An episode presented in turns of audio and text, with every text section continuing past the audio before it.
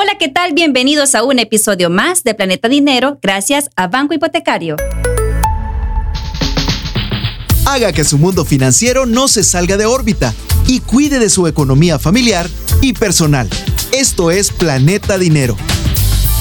Bienvenidos a Planeta Dinero, soy Pamela Carranza y este día vamos a conversar sobre un tema bastante interesante, cómo evitar las estafas y los fraudes electrónicos. Para conversar al respecto me acompaña Alejandro Durán. Él es oficial de seguridad de la información y ciberseguridad del Banco Hipotecario. Bienvenido Alejandro. Hola, muchas gracias Pamela, un gusto y gracias por haberme invitado en ese podcast. De verdad que abordar estos temas que sean de conocimiento para todos es muy importante. De hecho, es algo que se ha venido aumentando desde la pandemia, inclusive. Fíjate, hemos tratado de visualizar todos los escenarios para que realmente estas estafas disminuyan y no nos afecten tanto personalmente como en el banco hipotecario, que es donde realmente ejerzo mis funciones. Pues imagínate, te comento, yo ahí soy el oficial de seguridad y ciberseguridad. Es bien importante porque nosotros aquí adoptamos diferentes escenarios. Por ejemplo, en la ciberseguridad es lo que tú no ves, ¿verdad? Pero existe en el ciberespacio. Y hoy prácticamente tenemos redes sociales, tenemos eh, las bancas en línea, hoy casi que todo se hace así. Realmente conocerla, los peligros que uno está, eso no significa que realmente vamos a, a, dejarlo por detrás y no, mejor lo voy a hacer de forma tradicional. Hay que confiar en lo que hacemos en la parte digital. En la parte normativa, en banco hipotecario, también cumplimos muchos requerimientos para resguardarnos de adentro hacia afuera, porque principalmente esto es lo que nos ayuda a tener mejor control o gestión de la seguridad tanto en la parte de riesgos, detecciones de activos de información, nuevas metodologías que ayuden tanto a los empleados internos, en este caso, como a nuestros clientes, que tengan la seguridad que todos los controles y todos los resguardos para todas las transacciones que hagan realmente se cumplan y no tengan ningún problema. Me encanta que nos expliques todo esto, porque yo también quiero saber un poco en qué consiste esto del cibercrimen exactamente. Te pongo en contexto ahorita ya el crimen tradicional, lo que ellos buscan realmente es dónde ellos pueden invertir poco y obtener la máxima ganancia. Ahorita desde la pandemia, como te lo decía al inicio, realmente todo se volvió digital. A veces habían cosas o hay cosas que de repente no se hacían, pero por la misma necesidad se migró a ese plano eh, del ciberespacio. Ellos vieron la oportunidad, el dinero realmente está ahí las personas a veces no tienen conocimiento pleno que ellos pueden ser víctimas de un cibercrimen porque pueden decir, no, ¿qué les puede interesar de mí? Y a veces algo es tan sencillo como no tener la idea de que nuestra información es valiosa. Solo te pongo un ejemplo. Imagínense una persona conoce todo el historial médico que tú tienes. O sea, te pueden hacer un, cualquier tipo de, ya en el plano físico, una extorsión, una llamada, como lo vamos a ver más adelante, conociendo que, mire, si usted no me cumple con estos requisitos, de repente le, va a pasar eso porque usted sé que padece de esto, lo pueden buscar. Eh, es mucha la gama de, casos o de información o el impacto que ya en el plano digital, desde algo que viene del ciberespacio, nos puede afectar. uno de estos ejemplos que creo que es el más común es la ingeniería social. Fíjate que esto es un concepto que lo vivimos día a día, pero de repente no nos percatamos realmente el concepto formal, lo vamos a decir formal y la parte coloquial. Sí, explícame porque un poco me has apantallado con esa palabra. A ver, sí, la parte es un conjunto de técnicas porque no solo es una cosa que hacen los atacantes, sino que amarran un montón de pistas o de técnicas, como lo digo, que ellos ocupan realmente para engañar y robar datos. Y te voy a poner un ejemplo de ingeniería social que no es relacionado con el cibercrimen.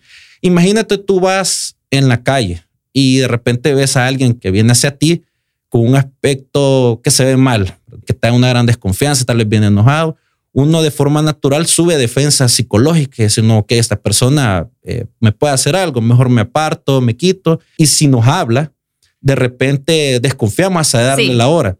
Pero ¿qué pasa si es al revés? Si es una persona que viene muy limpia, adecuada, viene sonriendo, viene contenta, viene hasta cantando y nos pide nuevamente a la hora, esas defensas bajan porque el mismo cuerpo o la misma visión de esa persona dice que, ok, no me va a hacer daño. Ya trasladándolo al ejemplo que, que estamos mencionando, eso pasa cuando veo una página que parece inocente y me está pidiendo datos, pero puede estar relacionada con algo con política, con deportes, autos, que yo creo que de simple primera vista no me va a pasar nada. Entonces yo ingreso los datos básicamente es eso, explotan esa parte psicológica de confiar en lo que nos están presentando y usualmente uno tiende a caer porque cree que no va a pasar nada. Ahora trasladándonos un poco más ya al rubro bancario como tal, ¿Sí? ¿de qué manera puedo yo detectar cuando mi cuenta o mi información personal está siendo vulnerada? En ese caso hay bastantes elementos que hay que, que analizar y lo primero que yo recomiendo siempre es de que se actúe con debida diligencia, es decir, con un criterio básico. Por ejemplo, primero es, ese es un correo, si es el ataque por que estoy esperando, si es no, desde eso es el primer indicio de decir, ok, esto es un intento de engaño. Hay otro plano, por ejemplo, una llamada telefónica, como lo vamos a ver, como les digo más adelante, que me están pidiendo información y de repente, ok, pero ¿cómo obtuvieron mi teléfono? Son preguntas básicas que hay que hacer. ¿Para qué es el objetivo de esta llamada? ¿Por qué? Porque usualmente las entidades bancarias no actúan eh, pidiendo información en una dirección. Es decir, ellos no van a venir un día y bueno, voy a consultar con mis clientes cómo tienen sus cuentas bancarias. Excelente eso no que va, me digas eso. Eso no va a pasar a menos que yo haga una solicitud formal, pero el canal es diferente. Inclusive en nuestro banco, por ejemplo, eh, hay muchos controles que tienen que pasar para brindar información. Aún los mismos clientes tienen que estar conscientes de decir, ok, saber sus preguntas secretas, sus documentos, que son formas de validar realmente que son ellos. Entonces, esos controles se pasan si hay algo que me parece sospechoso, como el idioma de la persona que me llama o cómo viene redactado un correo electrónico. Entonces, eso es otro indicio de sospecha. Entonces, para eso, digamos que le vamos a dar un nombre formal a todas esas amenazas, porque ahorita anda sonando un montón. Sí, Que de repente mi identidad bancaria, o por ejemplo, banco hipotecario, habla, evita el phishing o evita ese tipo de técnicas de ingeniería social, como lo estábamos diciendo. Entonces, la primera, la que acabo de mencionar, es que es el phishing. Ese realmente es un intento de suplantar identidad.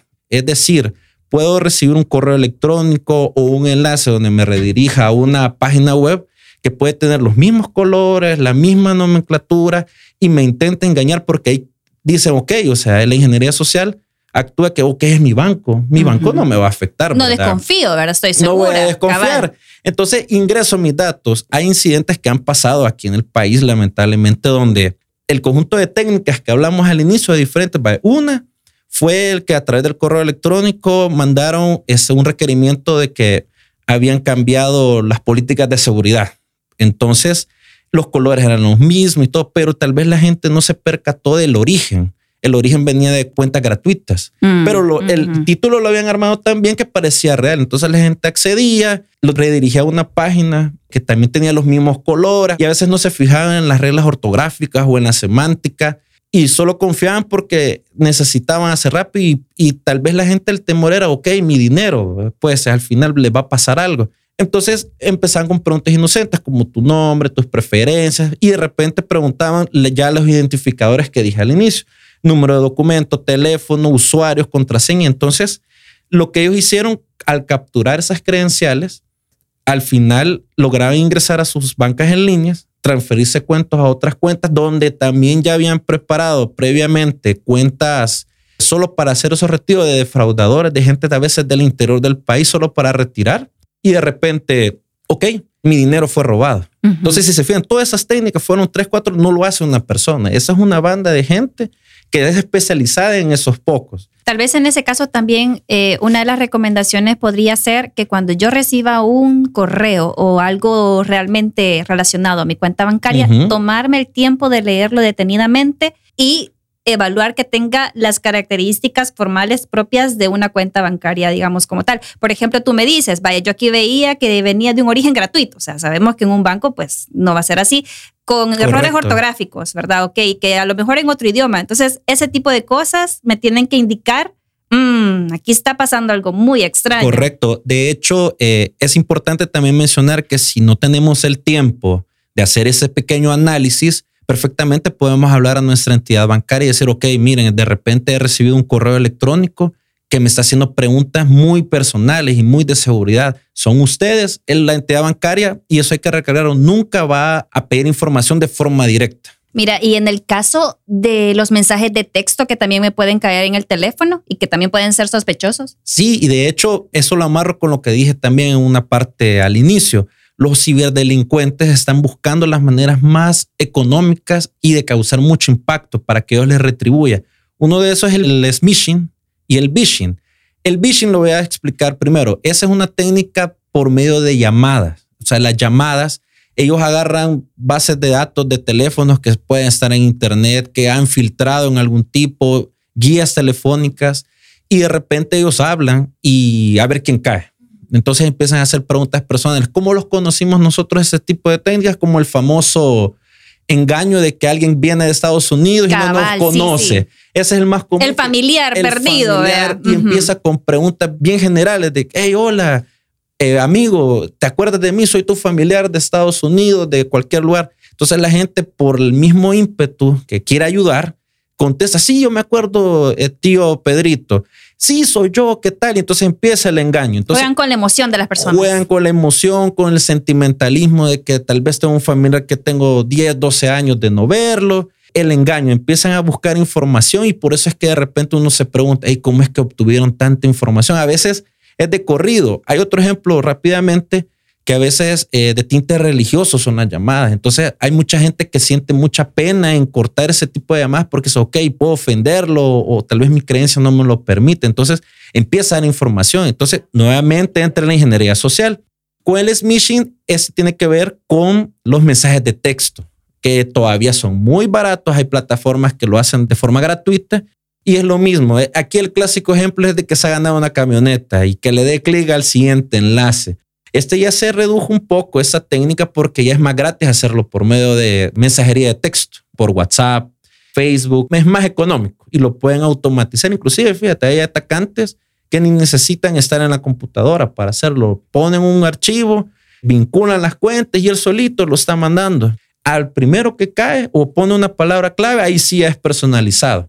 Hay otras técnicas, por ejemplo, el baiting está muy utilizada, tiene que ver con carnadas. O sea, la carnada que la tiran se va enfocando mucho cuando pedimos soporte en algo. Creemos que de repente es conocido o nos va a ayudar en algo que tenemos puntualmente como soporte a la banca en línea, a nuestra computadora como tal, nos ofrecen antivirus gratuito. Entonces entra alguien de soporte y nos quiere ayudar y nos empieza a engañar como no, necesito acceso a su computadora, eh, descarga este programa, no le funciona, no, perdón, era este, pero en ese mm. anterior ya es más sofisticado, ya tiene que ver con desarrollo de virus o malware, como se, se menciona, y ya intentan entrar al equipo o al celular inclusive, que eso es otra parte que podemos hablar en otro episodio, cómo es que podemos detectar ese tipo de engaño, no solo en la computadora, casi no lo ocupamos, realmente es el celular.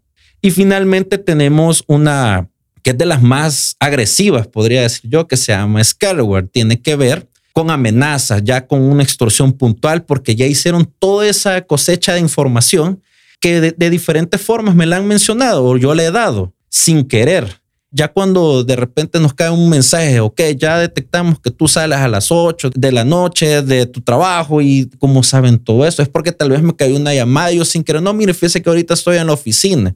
Ya les di esa información, ok, él sale tarde. O de repente llené una encuesta y me preguntaron algo específico y lo di. Ya va más allá, ya eso es más agresivo.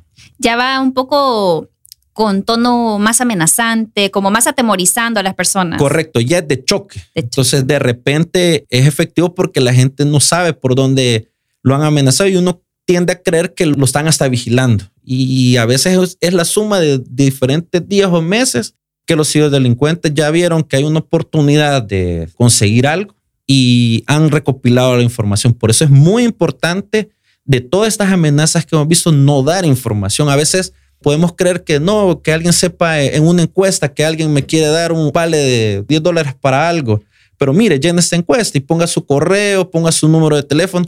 Esos son elementos que a veces no sabemos cómo esas empresas de, de mercadeo, por ejemplo, donde yo estoy llenando el formulario, van a guardar mi información, no sabemos quién la tiene, exacto. O incluso cuando hacemos uso de algún servicio que nos pasan la famosa encuesta de cómo le fue con el servicio. Exacto. O sea, a veces también no precisamente puede ser una institución como tal formal la que esté pidiendo, la Exacto. En el caso de Banco Hipotecario, todas las encuestas que hacemos van identificadas. Y ahí mencionamos también que toda la información, como lo está diciendo, sí hay estrictos controles Inclusive eh, es algo nuevo que está pasando aquí en el país, que es lo de las pólizas de ciberseguridad.